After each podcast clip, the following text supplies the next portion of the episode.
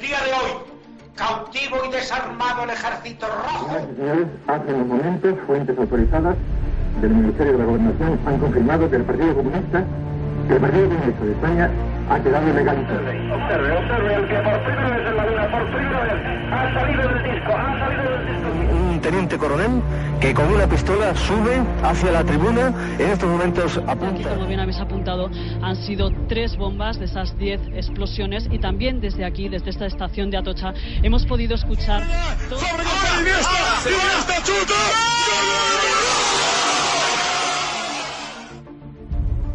Esto es Historias de la Historia.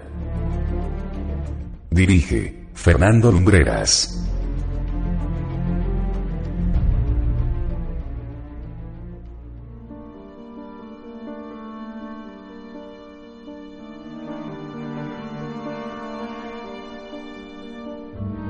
Muy buenas noches, amigos, y bienvenidos una semana más a Historias de la Historia.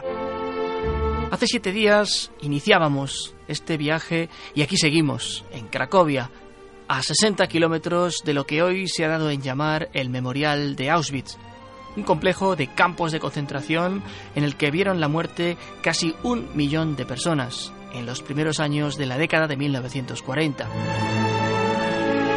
Y si bien el programa anterior trataba de contaros la historia del campo en sí mismo, enmarcábamos el lugar y algunas de sus macabras circunstancias en el tiempo y en el espacio, en esta ocasión sí que hemos querido que lo viváis desde dentro, pero sobre todo se trata de que también escuchéis la voz de un hombre que sobrevivió a aquellos años terribles. El programa de hoy os abre las puertas de Auschwitz como memorial, como museo, pero también os acerca el testimonio de Saul Riefenbaum, un hombre cuya vida habría sido tan común como las nuestras de no ser porque ha podido contar las atrocidades que vio y que sufrió en primera persona aquí. Esta noche, en Historias de la Historia, desde Polonia, Auschwitz, del horror a la memoria, segunda parte.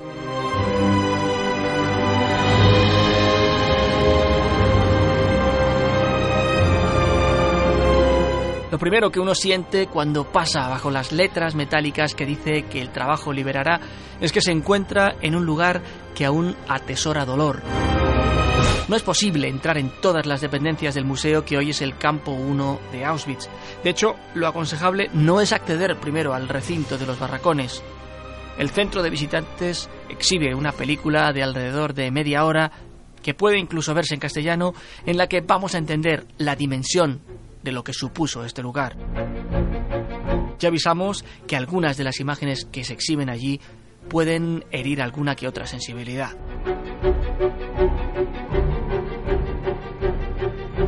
Una vez termina y se abren las puertas de la sala de exhibición, una nueva puerta de cristal y aluminio lleva directamente a la entrada del lugar.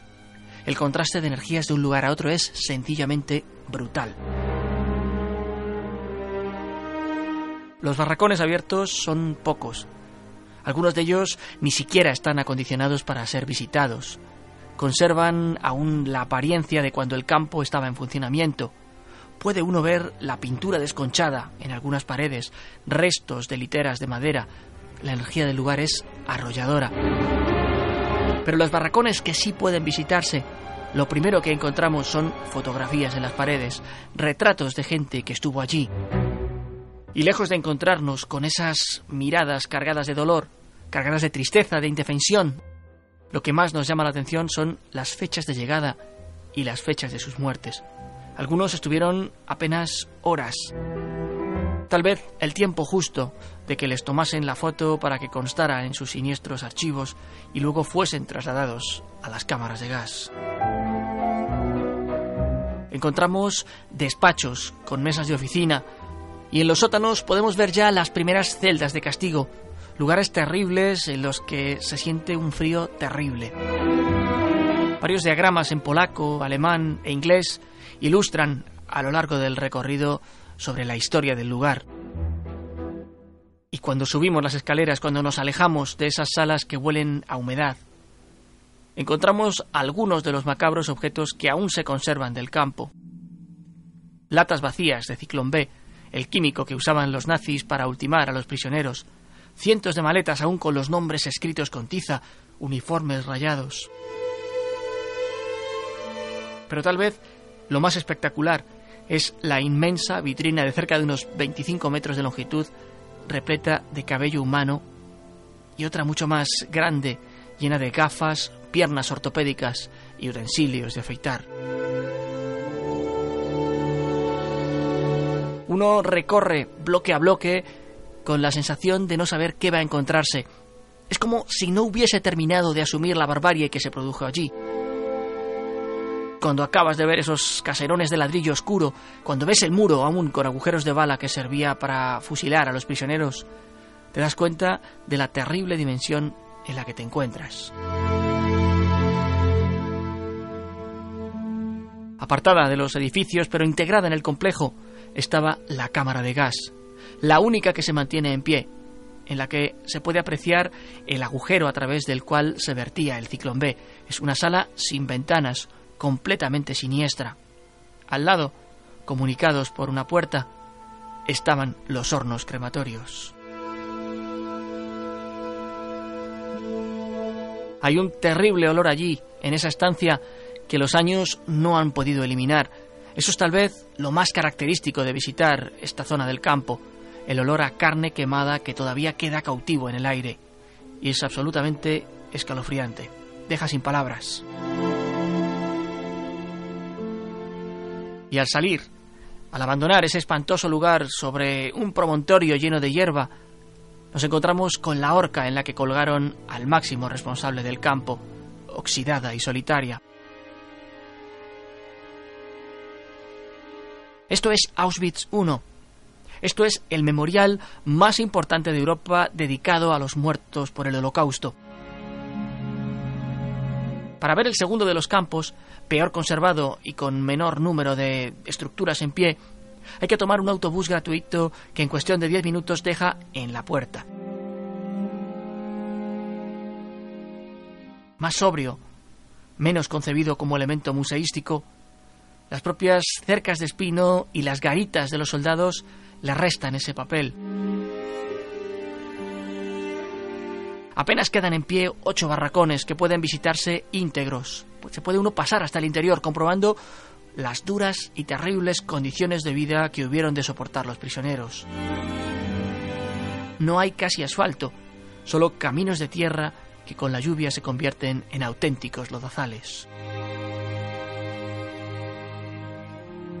Allí está la vía del tren, que se adentra hacia un bosque en el que las ruinas de la cámara de gas y del crematorio quedan silenciosas, condenadas casi a la desaparición. Esto es Auschwitz. Pero mejor que escuchar la descripción que haya podido daros, es hora de, escuchar a quien vivió en aquel lugar, a quien soportó esos años de cautiverio y deportación. Saúl Reifenbaum. Muy buenas noches. Bienvenido al programa. Hola, buenas noches. Buenas noches, Fernando. Saúl, ¿cómo era esa llegada al campo? Bueno, todo estaba meticulosamente organizado. Los transportes en el tren, la bajada a los andenes, absolutamente todo. Los trenes no paraban hasta llegar al campo. Allí había gente que se orinaba o defecaba. Un poco por miedo, otro poco porque no había dónde hacerlo ni oportunidad para hacerlo. Los niños lloraban. Hacía un frío de mil demonios. Y cuando uno llegaba al final de ese viaje, se encontraba con un frío terrible del que no nos habían advertido. Con gritos de soldados, sirenas, ladridos de perros. Era entonces cuando muchos ya sabían lo que les esperaba y a qué habían venido. Absolutamente, absolutamente terrible. ¿Qué ocurría después? Después nos clasificaban. Era allí cuando se decidía prácticamente quién moría y quién podría sobrevivir. Porque éramos eso, supervivientes.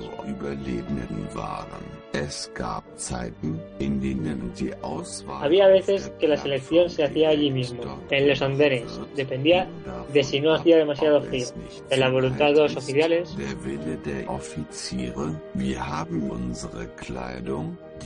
Nos hacían desnudarnos. Formábamos en varios turnos y los soldados se paseaban entre nosotros y nos tomaban del brazo para decirnos que podíamos seguir o que fuéramos a otra fila que ya había sido organizada al margen de los grupos. Eso era lo más duro, porque uno tenía tenía que despedirse de sus padres, de sus hermanos, sus primos. La guerra tiene esas cosas, la despedida, la despedida de la inocencia, la despedida de familiares. Tuvo usted que despedirse de, de mucha gente. Un primo y un hermano, cuando apenas habíamos llegado. Se los llevaron y ya no volvimos a verlo. Y a mis padres un año y medio después. Es entonces que sientes que te puede pasar a ti, que puede ser el siguiente, que una mañana pueden venir a buscarte o llamarte cuando estás en mitad del trabajo. Los soldados muy pocas veces entraban en los barracones. No podían soportar el hedor que había allí dentro. Hoy visitamos el campo y vemos esas vitrinas llenas de, de objetos, de gente que estuvo allí. ¿Qué se le pasa por la cabeza cuando lo tenemos enfrente? Mucha tristeza. Has caminado por entre los bloques. Tú mismo sientes que este es un monumento al dolor y al horror, ambas cosas. Pero cuando ha pasado tanto tiempo y en tu piel y en tu memoria tienes las huellas de este lugar y vuelves a reencontrarte con todo esto. Cuando sientes que se ha hecho justicia en algún modo, aprendes a reconciliarte con el pasado y lo ves como algo que pasó, etapas de la vida que se quedan atrás.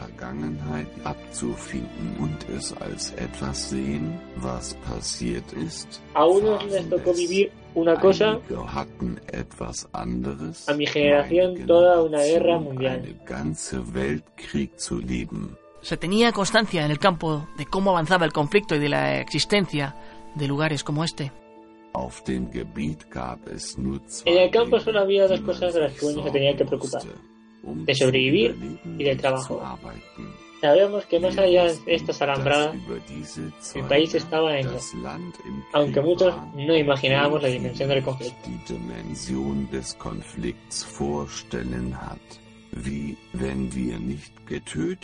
Realmente como prisioneros nos importaba muy poco los bombardeos de las ciudades, o todo lo que se estaba combatiendo en los varios frentes de la guerra.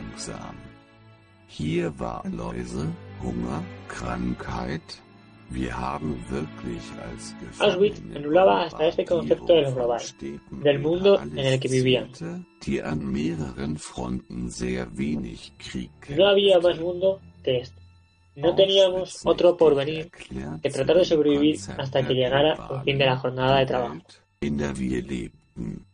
Es gab keine andere Welt als das, hatten wir keine andere Zukunft als zu versuchen, um zu überleben, bis sie das Ende des Arbeitstages erreichen. Es cierto que, que se blinda el pensamiento cuando uno ve pasar tantas cosas.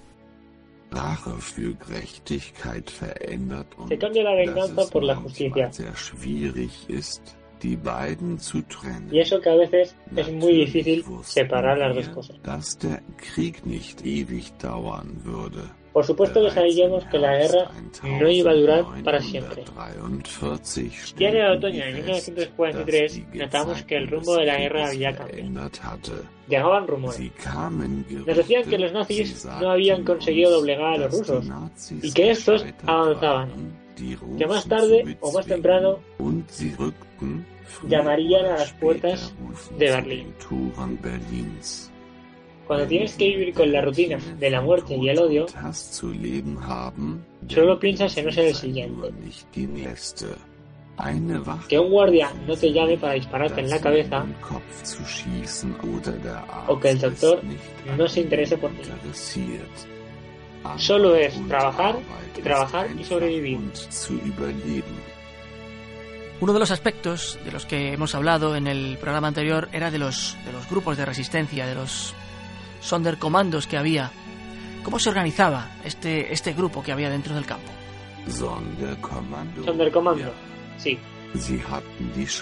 Ellos habían visto los horrores que los nazis estaban llevando a cabo. Los soldados sabían que serían los primeros en organizar un motín o algo así.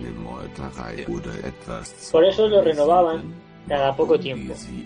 Además, los tenían aislados del resto para que no pudiesen hablar demasiado. El que manejase información del exterior era un privilegiado. Y todos lo sabían, tanto los centinelas como los propios prisioneros.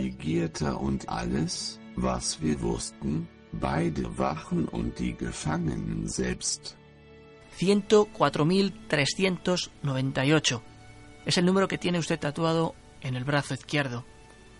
¿Qué significa hoy ese número que tiene tatuado? Tiempos de intolerancia, odio y muerte. Hoy siguen significando lo mismo. He conocido a algunos que se lo han podido borrar. Yo mismo he tenido la ocasión de hacerlo, pero es algo que forma parte de mi vida. Lo que pasó en el campo, todo lo que viví.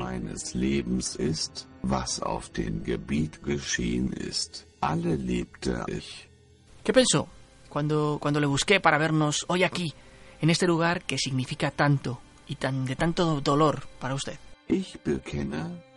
Confieso que no me gusta venir. Hay miles de recuerdos tristes.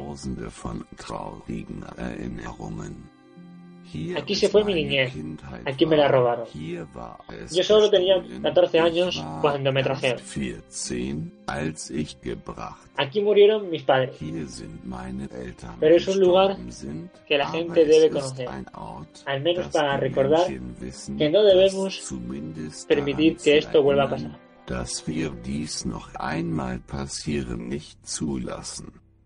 Muchas gracias, Saúl. Gracias por estar aquí, gracias por este mensaje que ha hecho llegar a cuantos nos escuchen sobre este testimonio valiosísimo. Muchas gracias por contar conmigo como parte de esta historia. Soy afortunado por estar vivo y poder contarla.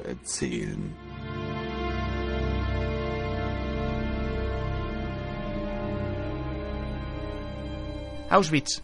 Lo hemos contado en estas dos semanas, lo hemos visitado y hemos podido vivir en primera persona la experiencia de, hacerlo con un superviviente con el que tengo personalmente una gran deuda de gratitud. Así os lo hemos querido contar, con sus detalles y sus voces, con la minuciosidad de que hemos sido capaces.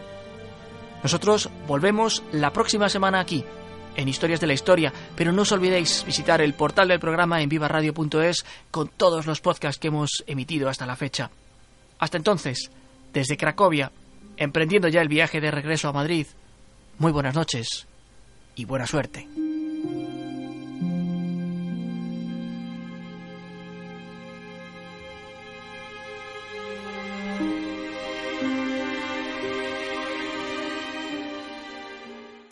Viva Radio, tu radio de viva voz.